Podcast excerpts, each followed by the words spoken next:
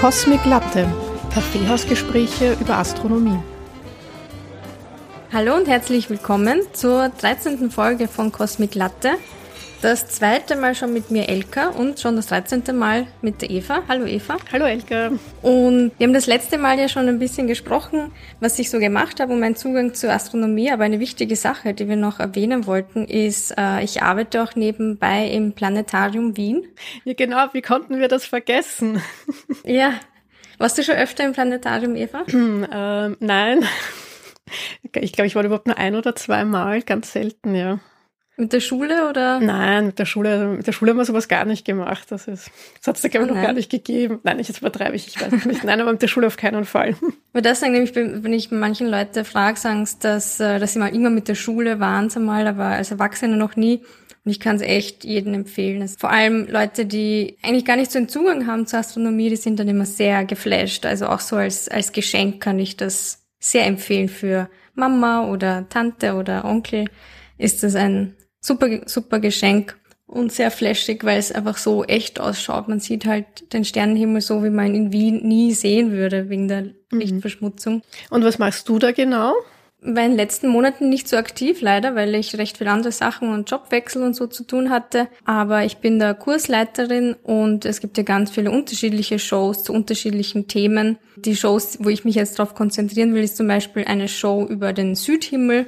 Äh, das heißt Hidden Stars, wo wir uns die versteckten Sterne und Sternbilder vom Südhimmel anschauen. Ich bin einfach die Erklärerin, also eine von sehr vielen. Wir haben sehr viele Kursleiter und Kursleiterinnen. Mhm und ich führe da so durch den Abend. Also es gibt so vorgedrehte Filme, also wo man einfach nur abspielt, aber das Planetarium versucht schon auch sehr viel dieses äh, Live geführt zu haben, wo man äh, dann auch Fragen danach stellen kann und wo, wo man das Gefühl hat, okay, man redet mit einem, also ein echter Mensch redet und es ist nicht nur ein Kino, weil das soll es ja nicht sein. Genau, und da tue ich dann so ein bisschen äh, herumklicken und Sternenbilder herzeigen und Geschichten zeigen und ja, das ist eigentlich sehr spannend. Und ich will da in nächster Zeit wieder mehr machen.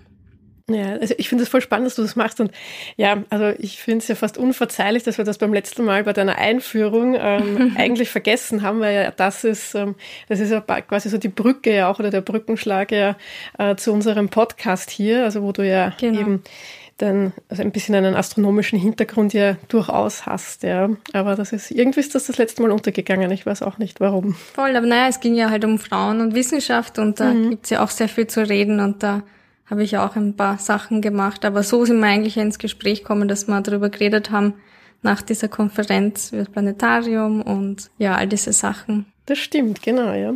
Es war auch ein, eine Verbindung, nämlich zum Planetarium Letz vom letzten Thema, weil ich nämlich zum, zum Muttertag habe ich bei der Muttertagsshow mitgemacht vom Planetarium. Und da ging es nämlich auch um coole Wissenschaftlerinnen. Äh, das war auch ein bisschen die Idee, warum wir beim letzten Mal dann das Thema hatten, weil ich die, diese Show, die ich da vorbereitet habe, sehr cool gefunden habe und mir gedacht habe, hey, vielleicht wäre das ja auch ein gutes Thema für uns. Und so ist das Stimmt, ja, jetzt, ja. jetzt erinnere ich mich eh auch wieder, wie wir darüber gesprochen haben, dass du das erzählt hast. Ja, und, ja, und dann haben wir das gleich das Planetarium unterschlagen. Naja. Voll. Aber heute haben wir eigentlich ein anderes Thema, nämlich ich ja. freue mich schon, dass ich jetzt äh, dir zuhören kann länger, nachdem ich letztes Mal ein Thema mitgebracht habe. Um genau. was geht's denn heute? Ja, ich habe heute was erstens mal super spannendes, ähm, natürlich wie immer mitgebracht ähm, und aber auch ein ähm, aktuelles Thema. Und zwar äh, geht es einerseits um Euclid. Das ist ähm, das neue äh, Weltraumteleskop von der ESA, das äh, demnächst starten soll. Also jetzt zum Zeitpunkt unserer Aufnahme hier ist es, glaube ich, geplant für den 1. Juli 2023. Also jetzt immer in ein paar Wochen. Also in ein paar Wochen, ich übertreibe. so weit sind wir auch nicht im Voraus mit der Aufnahme. Ähm, ist aber jetzt noch nicht bestätigt, ähm, dass sie eben starten soll auf einer Falcon 9 von SpaceX in Florida, also Cape Canaveral. Mhm. Und das ist immer eine reine ESA-Mission wieder. Die ist sehr, sehr spannend. Also die beschäftigt sich mit zwei Themen, die, die mich so ein bisschen eigentlich zur Astronomie geführt haben, aber dazu später dann noch. Zunächst einmal, ähm, wo wird sie denn hinfliegen, Euklid? Das Ziel ist eben der zweite Lagrange-Punkt, L2. Das ist ja im Erde-Sonne-System eben. Das ist ein Gleichgewichtspunkt, ist eineinhalb Millionen Kilometer entfernt. Da wird Euklid dann in sehr guter Gesellschaft sein. Ähm, also das äh, James Webb Space Telescope, das ist ja schon dort. Ja, im Gegensatz zu True Cruise, ähm, die Mission, von der ich ja beim letzten Mal berichtet habe, die ja acht Jahre unterwegs sein wird zum Jupiter-System, ähm, wird Euklid schon nach einem Monat dann sein Reiseziel erreicht haben und äh, dann bereits dann, also drei Monate später dann auch schon äh, mit seiner ersten Durchmusterung beginnen. Euklid wird im äh, sichtbaren und im Nahinfrarotbereich Untersuchungen machen und wird sich da jetzt eben zwei ganz großen Fragen der Wissenschaft stellen. Ja, also, und zwar geht es da wirklich um, um, um große Fragen, also wirklich so jetzt eben, was sind so diese grundlegenden physikalischen Gesetze des Universums, ähm, wie ist das Universum auch entstanden, woraus genau besteht das. Also ähm, Euklid wird sich wirklich diese großen Strukturen des Universums ansehen, Cosmic Web, wie sich eben ähm, das Universum auch im Laufe der Zeit expandierte und da eben diesen, diese Zusammenhänge eben auch in dieser Evolution von diesen großen kosmischen Strukturen ansehen. Es wird diese Formen eben beobachtet, also Galaxien, Galaxienhaufen und wird auch wirklich weit zurück in die Zeit, eben bis vor zehn Milliarden Jahren zurückblicken. Und eben diese ganzen äh, Komponenten besser zu verstehen, ähm, soll es eben jetzt zwei Phänomene ähm, ja, genauer untersuchen oder eigentlich Licht in die Sache bringen. Und zwar ist es eben die dunkle Energie und die dunkle Materie. Mhm. Vielleicht kann, kann ich noch zwei Fragen so ein bisschen mehr basic stellen. Jetzt schon. Ähm, du hast gesagt, es ist noch nicht äh, bestätigt, dass es starten wird. Was, von was kann das noch abhängen oder was also kann starten wird es auf jeden Fall. Es ist, glaube ich, nur der 1. Juli noch nicht, also dass es jetzt wirklich am ah, 1. Okay. Juli sein wird, mhm. bestätigt. Also ich glaube, das ist jetzt noch nicht ganz offiziell, aber ja, also es wird auf jeden Fall demnächst losgehen. Mhm. Und der zweite Lagrange-Punkt, ich meine, das hat man ja schon öfter gehört, da könntest du es noch einmal genauer erklären? was die Besonderheit dieses Punktes ist? Die Lagrange-Punkte sind ganz spannende, spezielle Orte im Weltraum. Und zwar ähm, heben sich da nämlich genau die Gravitationskräfte von zwei Himmelskörpern also sie gleichen sich aus. Ja. Also, und mhm. da kann man dann eben etwas, einen Flugkörper, eben eine Sonde oder so, so einen Satelliten dort einfach mal ähm, so Art wie parken. Also gerade eben für so Weltraummissionen ist das halt super, weil du dir da mhm. eben ähm, Treibstoff und so sparst. Mhm. Für die Weltraummissionen sind das eben sehr, sehr wichtige Punkte, sehr praktische Punkte. Sind aber natürlich weit weg. Also jetzt so wie Hubble. Hubble ist ja erdnah, da kann man ja hinfliegen und das eventuell da eben reparieren, wie es ja passiert ist. Und das geht aber eben nicht. Also so wie bei James Webb oder so, wenn da etwas nicht funktioniert, ähm, oder der kaputt ist, das ist halt dann schwierig, da dann noch was zu korrigieren. Und das ist der zweite? Genau, also insgesamt gibt es fünf. Mhm. Genau, wobei eben der L2, das ist eben der, ähm, der wichtige, wo eben die meisten Instrumente auch sind. Mhm. Danke. Ja, gerne. Ich wollte eigentlich L2, also die Lagrange-Punkte auch ein bisschen erklären. Wir waren, so. waren nicht ganz sicher, ob es, ähm, ja, inwieweit das geläufig ist und wie man das kennt. Wo war ich jetzt? Dunkle Materie, dunkle. Genau, zurück eben zur, zur dunklen Materie und zur dunklen Energie, beziehungsweise ganz kurz noch äh, zur Euklid-Mission eben von der ESA. Das heißt, ähm, Euklid wird dann jetzt wirklich so eine, diese großräumige Struktur des Universums auch kartieren. Also es wird jetzt dann die größte und genaueste 3D-Karte des Universums erstellen also ich glaube, es soll sechs Jahre oder so dann laufen, wird da halt wirklich ein Drittel des Himmels durchmustern und vor allem da sehr tief reingehen eben, ja, bis eben zu Entfernungen von bis zu zehn Milliarden Lichtjahren und, äh, und sich da das eben dann ansehen. Und ja, zur dunklen Energie und zur dunklen äh, Materie. Es ist ja so, dass eben seit Jahrhunderten eigentlich die Astronomen ja immer ähm, die leuchtenden Quellen des Kosmos untersucht haben. Ja. Also eben so, sobald es eben äh, Fernrohre gab und Teleskope, hat man da sich immer Galaxien, Planeten, die Sterne angesehen, um eben mehr über sie zu erfahren. Und tatsächlich ist es aber so, dass eben jetzt diese Objekte, die wir eben sehen und aus denen wir eben bestehen, also du und ich und ähm, ja, das Mikrofon vor uns, ja, das sind nur fünf Prozent, also was das Universum ausmacht. Und, äh, 95 Prozent sind jetzt eben wirklich diese dunkle Materie und diese dunkle Energie, wobei äh, die dunkle Energie wirklich einen sehr hohen Anteil von dem 72 Prozent hat und die dunkle Materie ähm, 23 Prozent einnimmt. Das Interessante ist jetzt, sie beeinflussen jetzt eben die Bewegung und die Verteilung der sichtbaren Quellen, die wir eben kennen, aber sie selber emittieren oder absorbieren kein Licht. Ja? Und deswegen wissen wir eben jetzt auch nicht und die Wissenschaft genau, also was das eigentlich ist und woraus sie besteht. Ja? Und es ist eben nach wie vor eine der größten Herausforderungen jetzt in der Kosmologie, das genauer zu untersuchen. Ja. Mhm. Und ich möchte das eben in, in der Folge da jetzt eben ein bisschen ihr näher über die dunkle Materie und vor allem ihre ähm, Geschichte ein bisschen erzählen und ähm, weiß nämlich die dunkle Materie schon, also man ist ja schon recht früh ähm, auf die Schliche gekommen, aber es hat dann doch wieder mal ein bisschen gedauert, bis es dann sich wirklich äh, durchgesetzt oder bis man halt wirklich die, die Ausmaße erkannt hat. Und zwar ähm, geht es, hat begonnen eigentlich in den 1930er Jahren bereits. Damals hat eben der Schweizer Astronom äh, Fritz Zwicky die Geschwindigkeit von äh, Galaxien gemessen, also konkret im, im Koma-Haufen. Äh, da gibt's über 1000 Galaxien. Und jetzt ist es eben so, dass ja eben so wie äh, im Planeten in einem Sonnensystem sind es eben auch Galaxien in einem Galaxienhaufen gravitativ aneinander gebunden. Und ähm, ja, wenn es eben nicht so wäre, dann gäbe es den Haufen nicht. Also so wie äh, im Sonnensystem, da kennen wir das eben auch. Also wenn es jetzt die Gravitationskraft von der Sonne nicht geben würde, die die Planeten festhält, dann würden die ins All entkommen. Die Gravitationskraft ist jetzt eben direkt linear zur Masse. Also wenn ich jetzt die, die Masse der Sonne halbieren würde, dann wäre eben jetzt auch die Gravitationskraft, die sie auf die Planeten ausübt, nur noch halb so stark. Und jetzt ist dann eben die Relation, dass wenn ich jetzt die Geschwindigkeit zum Beispiel von äh, Planeten messe, die sich jetzt um die Sonne bewegen, dann kann ich daraus die Mindestmasse berechnen. Also ich kann dann herausfinden, okay, wie schwer muss dieses Ding jetzt sein, ja, dass sich der Planet bewegt, ja, damit es eben nicht das Sonnensystem verlassen kann. Also dass das ihm gehindert wird, mhm. da eben davon zu fliegen. Und bei einem Haufen gilt das jetzt natürlich genauso. Ja. Also das jetzt habe ich, habe ich dann die gesamte Gravitationskraft von allen Galaxien, die da drinnen sind, und die halten den Haufen auch zusammen. Und jetzt ist es natürlich so, je mehr Galaxien ich habe, desto stärker ist auch die Gravitationskraft und desto schneller können sich auch die Galaxien bewegen, ohne dass sie da jetzt eben aus dem Haufen rausfliegen. Ja. Und bei ähm, Zwickes Berechnungen hat sich jetzt eben herausgestellt, dass diese Galaxien immer viel zu schnell sind.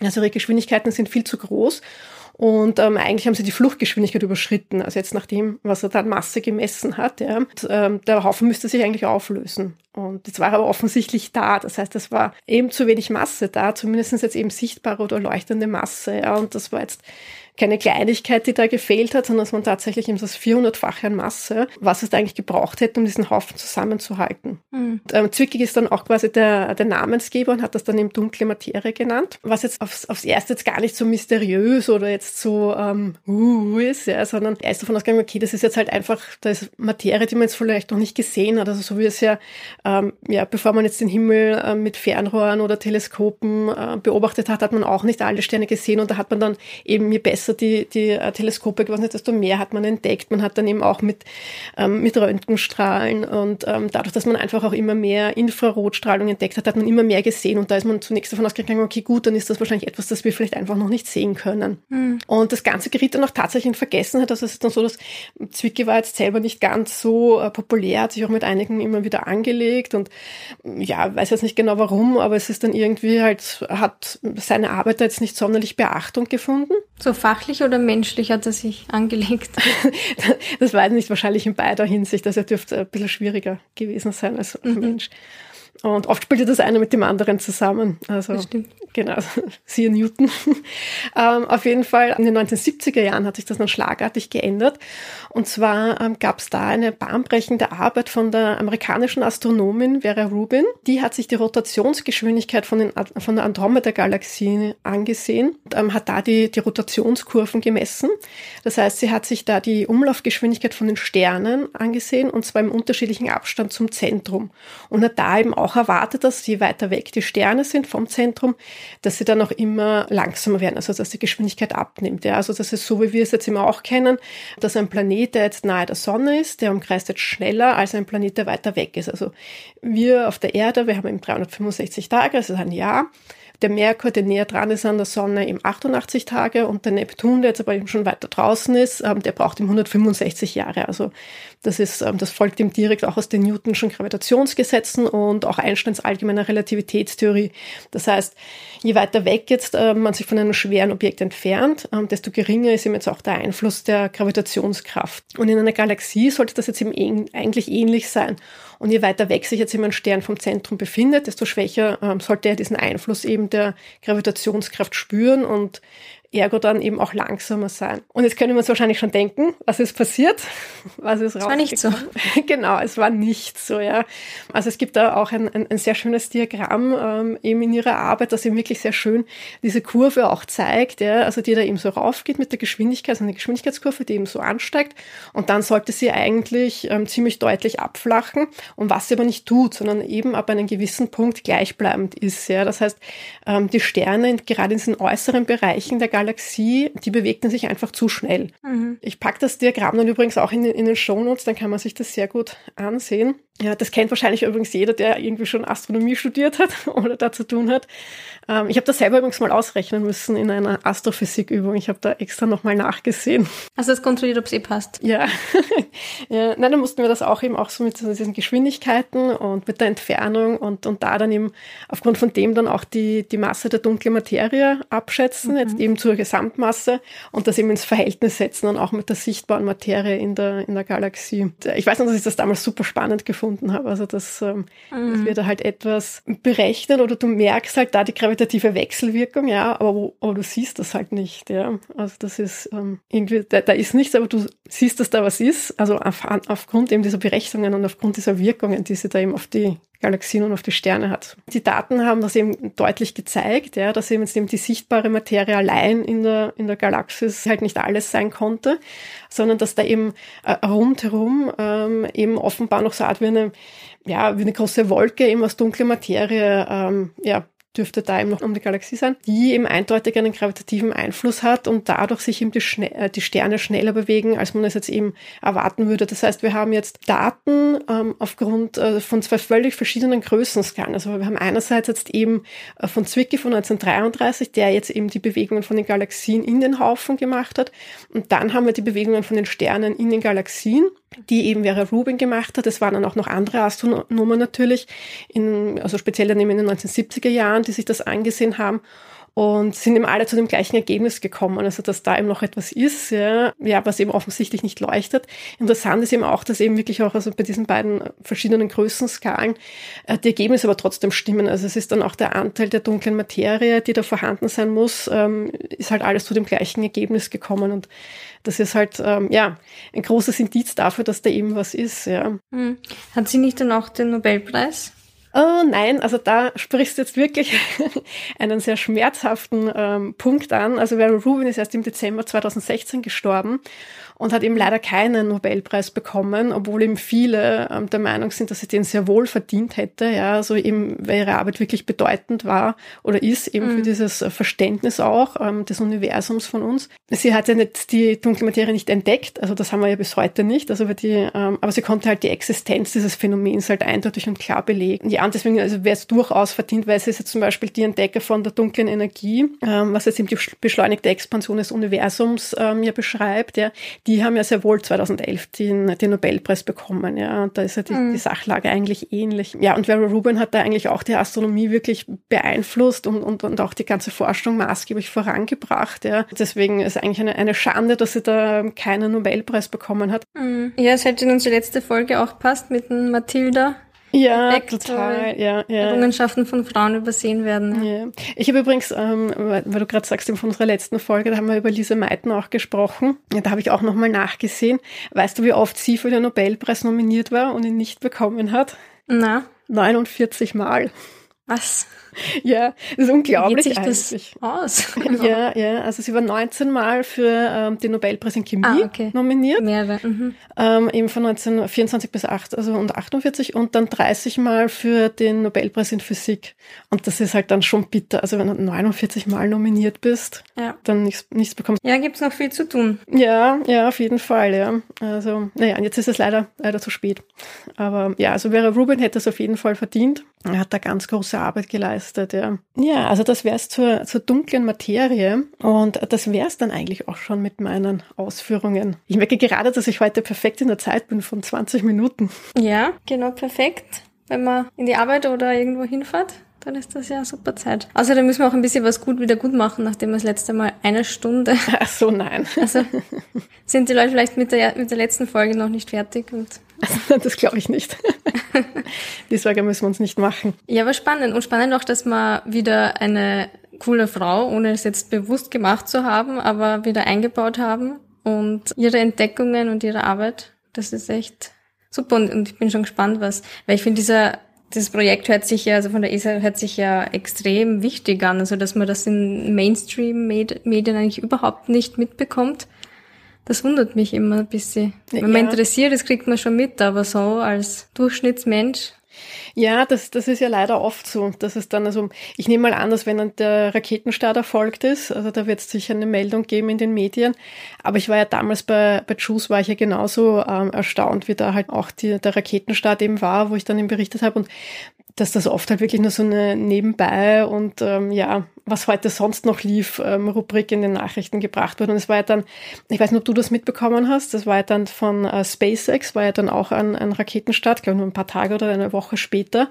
Und diese ähm, ganz spektakulär explodiert und das mhm. war ja in allen Medien und ganz groß und da ist ja rauf und runter äh, darüber berichtet worden und da habe ich mir halt auch irgendwie gedacht, je, ich meine, da war jetzt gerade Shoes und das ist eine europäische Mission noch dazu, ja, und ähm, ja, und da ist eigentlich relativ wenig darüber berichtet worden. Also das finde ich sehr schade. Mhm. Ich weiß nicht, ob es bei Euclid wird es wahrscheinlich jetzt nicht anders werden, aber es ist natürlich eine super spannende Sache, vor allem weil es halt wirklich um diese Grundlagenforschung geht, ja. Und Euclid wird ja auch mit SpaceX Genau, ja. ja, hochgeschossen. Ja, ja. Wie, wie, wie siehst du das? Ich meine, das ist ja so privates Elon Musk Vergnügungsprojekt oder ich weiß nicht wie. nee. Naja, es war ja ursprünglich wäre es ja geplant gewesen, dass, ähm, dass es eigentlich was Baikonur starten soll.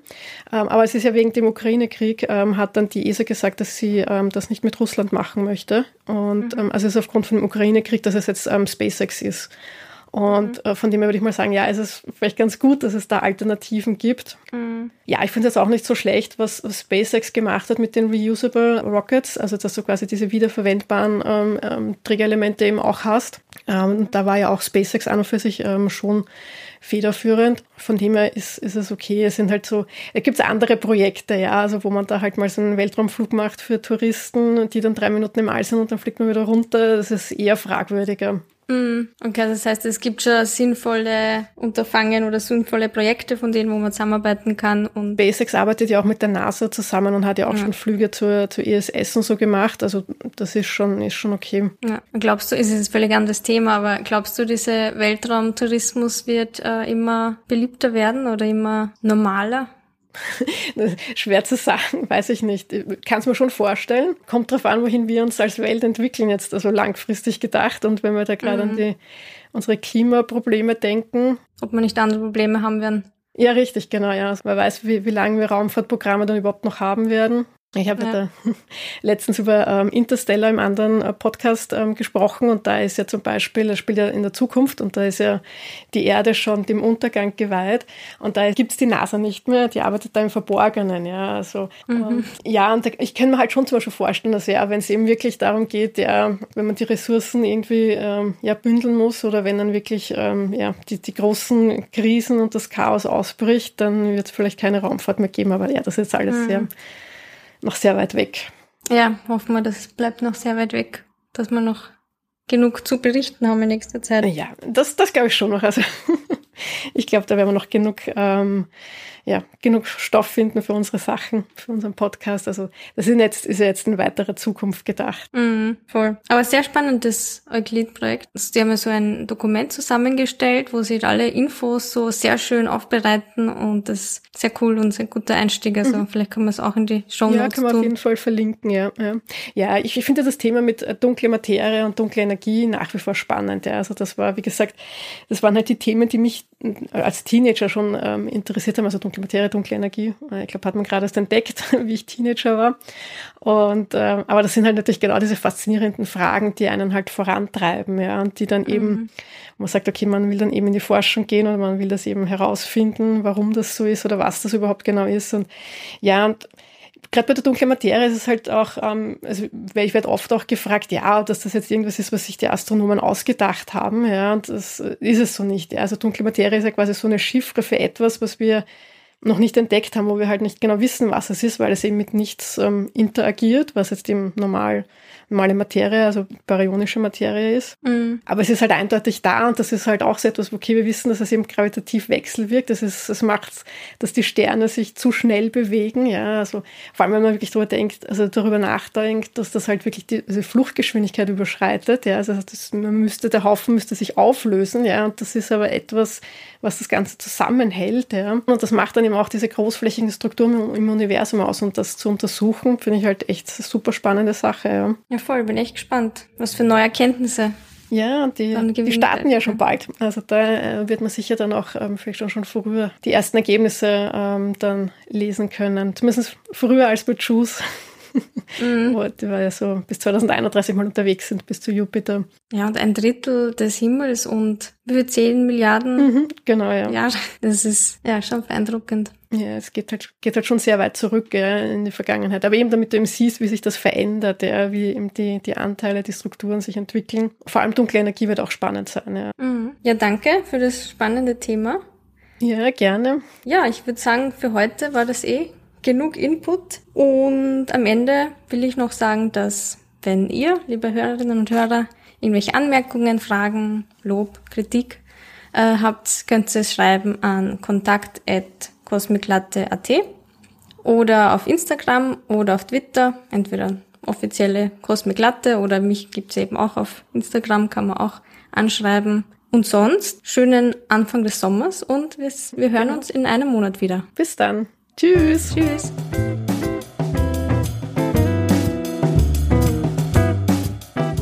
Also deine Stimme hat mir jetzt nicht komisch oder so angehört. Nicht? Ich habe das Gefühl, dass ich total kratzig und uh, Nein, überhaupt nicht. Die, der Mund ist halt auch trockener irgendwie, weil ich halt äh, ja. Halsweh habe. Ah, ist aber ärgerlich im Juni. Wie ist das passiert? Keine Ahnung. Also, weiß nicht, wahrscheinlich auf der Uni oder so, dass mich da irgendeiner angesandelt hat. ja, vor allem, weil es jetzt schon so lange ist. Es ist nicht so, dass ich irgendwie, eben, ich bin nicht krank oder so, ja. Es ist halt nur so, so eine leichte Schlagseite, ja, mit Schnupfen und Husten. Und das wechselt sich dann auch immer wieder ab und es, es wird, es wird nicht besser und es wird nicht schlechter. so. Ja, wenn, wenn man keine Ruhe gibt, wenn man sich denkt, ah, ist ja nicht so schlimm. Vielleicht musst du versuchen, wirklich ganz auskurieren. Aber es ist halt schwierig, gell?